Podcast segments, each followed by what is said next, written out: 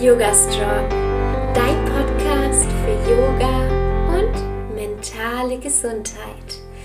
Hallo und herzlich willkommen. Ich bin Alexa Katharina und ich unterstütze Menschen dabei, Yoga in ihr Leben zu integrieren und nachhaltig an ihrer mentalen und körperlichen Gesundheit zu arbeiten. Heute habe ich einen ganz besonderen Gast hier, nämlich den Yannick. Und diejenigen, die mich schon länger verfolgen, wissen, dass Yannick schon eine ganze Weile an meiner Seite ist, tatsächlich schon seit fast sechs Jahren. Und wir sprechen sehr, sehr viel in unserer Beziehung. Und sind hier jetzt kurz vorm Urlaub. Der Leo schläft auf seinem Schoß. So süß. Und wir sitzen hier jetzt zu dritt und haben über ein Thema gesprochen, was wir gerne mit euch teilen möchten. Es geht nämlich darum, im Hier und Jetzt zu leben, beziehungsweise was brauchen wir eigentlich, um glücklich und zufrieden zu sein? Denn in der heutigen Welt ist es ganz oft so, dass man immer mehr, immer schneller, immer lauter und immer weiter möchte. Und wir eigentlich immer nur das Ziel sehen, aber oftmals den Weg nicht schätzen. Hallo auch von mir, ich freue mich wieder hier zu sein.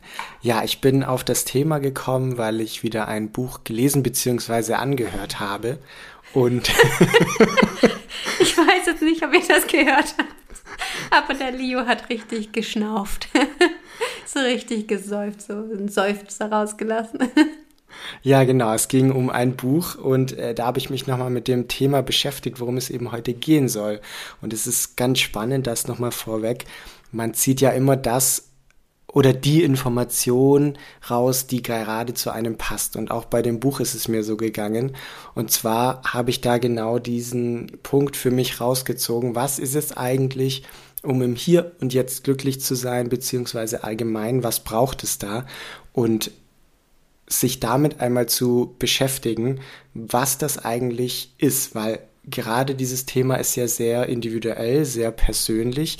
Jeder braucht etwas anderes, jeder hat andere Anforderungen, andere Wünsche. Und gerade da sich einmal Gedanken zu machen, weil wir natürlich schnell dazu neigen, neigen richtig ähm, unzufrieden zu sein und noch mehr zu wollen. Und wenn ich dann äh, 1000 Euro mehr verdiene, dann bin ich zufrieden und glücklich, dann habe ich genug. Wenn ich äh, das und das noch habe, das größere Auto, die größere Wohnung, das eigene Haus, mm, den Hund, das Kind, okay, ganz egal. also es waren jetzt sehr finanzielle Themen, aber natürlich auch alle Umstände so im Leben. Das ist natürlich dann schwierig, wenn man immer auf ein Ziel hinarbeitet und denkt, dann habe ich es erreicht, dann bin ich zufrieden. Und vielleicht ertappst du dich ja auch manchmal dabei. Ich ertappe mich manchmal dabei, ehrlich gesagt, dass ich eher an mein Ziel denke und dann der Weg manchmal einfach, ja, ich ihn am liebsten überspringen würde. Und so läuft das Leben nicht. Ich glaube, das wissen wir alle. Und deshalb ist es so, so wichtig, sich in diesen Weg zu verlieben. Und zum Beispiel bei mir mit der Selbstständigkeit, ich glaube, das ist auch ein ganz, ganz tolles Beispiel. Oder aber auch meine Yoga-Praxis. Ich für mich versuche mich jetzt langsam an den Handstand und an manche Asanas, die ja, auf die ich jetzt einfach Lust habe, nicht weil sie toll aussehen, sondern einfach weil ich ja meinen Körper ein bisschen weiterbringen möchte und dann sich auf die Yoga-Praxis zu konzentrieren und immer wieder auf die Matte zu gehen und diese Praxis zu genießen, auch wenn ich noch keinen Handstand kann. Das ist das Geheimnis. Sehr, sehr wichtiger Punkt. Da fällt mir gerade auch noch ein sehr, sehr gutes Beispiel dafür ein. Und zwar war das, glaube ich, Boris Becker, ähm, der Tennisprofi, der dann das große Wimbledon-Turnier gewonnen hat und dann komplett in ein Loch gefallen ist, weil dann war ja dieses Ziel erreicht. Und was kommt denn dann jetzt? Was macht man jetzt? Diese ganze Arbeit, dieses ganze Tun, diese ganze Energie, die man reingesteckt hat bisher, um dieses Ziel zu erreichen, das ist jetzt einfach erledigt. Was fängt man jetzt an mit seinem Leben? Und das ist natürlich ein sehr extremes Beispiel, aber ich glaube, auch die Gefahr besteht für, für jeden, der sich Ziele, ob kleinere oder größere Ziele setzt. Wenn das Ziel erreicht ist, was macht man dann? Ja, Nick, wir haben doch mal so eine Weiterbildung gemacht. Ich weiß gar nicht, bei wem das war. Ah, hier steht ein Buch auch von ihm. Bodo Schäfer war das, ich glaube ich, oder? Da haben wir ein YouTube Live gesehen und dann sind immer wieder Menschen reingekommen. Und da hatte ein junger Mann hatte die finanzielle Freiheit aufgebaut und was, Bodo Schäfer? Schon, ne? Ich glaube auch. Sein, ja, ja ähm, und da war ein junger Mann und der hat sehr viel Geld verdient und sehr früh und alles erreicht und hat dann gesagt zu ihm, ja, was, was soll ich denn jetzt machen? Jetzt habe ich das ja und irgendwie weiß ich jetzt gar nicht, was ich mit meinem Leben anfangen soll, weil alles war darauf ausgerichtet, dieses Ziel zu erreichen. Zu dem Thema passt auch sehr gut die Pavlovsche Pyramide mit den Grundbedürfnissen, weil es ist natürlich ganz wichtig, sich einmal Gedanken zu machen, was brauche ich denn wirklich, um zufrieden zu sein? Und auf der Basis haben wir da das Grundbedürfnis natürlich oder die Grundbedürfnisse, und zwar Essen, Schlafen und so weiter. Dann kommt schon das Thema Sicherheit, also Wohnen, haben wir ein Dach über dem Kopf und so weiter. Dann die sozialen Bedürfnisse, natürlich die Kontakte mit Freunden, Familie die Individualbedürfnisse, zum Beispiel Anerkennung oder Geltung und dann auch ein ganz, ganz wichtiger Punkt natürlich die Selbstverwirklichung. Also, dass wir unser Leben ja auch irgendwie für sinnvoll halten und jeden Tag eine Tätigkeit im Idealfall nachgehen, wo wir sagen, okay, das passt und ich erfülle hier einen Zweck und das macht für mich einfach Sinn. Und ich denke, das ist auch ganz, ganz entscheidend. Also wir haben natürlich einmal diese Umstände im Privaten, sage ich mal, also die materiellen Dinge, Finanzen, Geld, äh, Wohnen, Auto und so weiter, was es da so eben gibt. Und dann aber natürlich noch so dieses Thema, okay, was mache ich denn? Was für eine Tätigkeit habe ich? Und erfüllt die mich? Gibt die mir das, was ich brauche, um zufrieden und glücklich zu sein?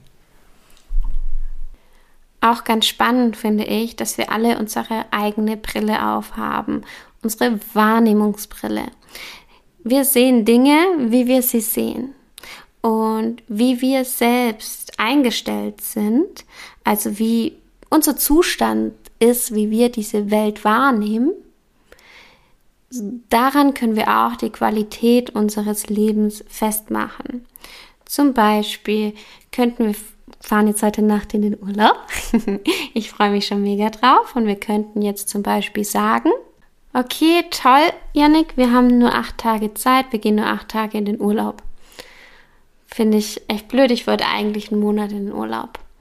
Oder ich sage, hey, wie cool, ich freue mich so sehr, wir hatten jetzt schon so lange keinen Urlaub mehr und jetzt haben wir einfach acht Tage für uns. Wie schön ist das? Und vielleicht kennt ihr auch diesen Spruch, ist dein Glas halb voll oder halb leer?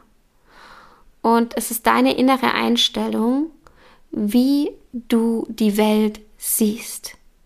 Wie dankbar du bist für das, was du hast. Und genau das ist Yoga außerhalb der Matte.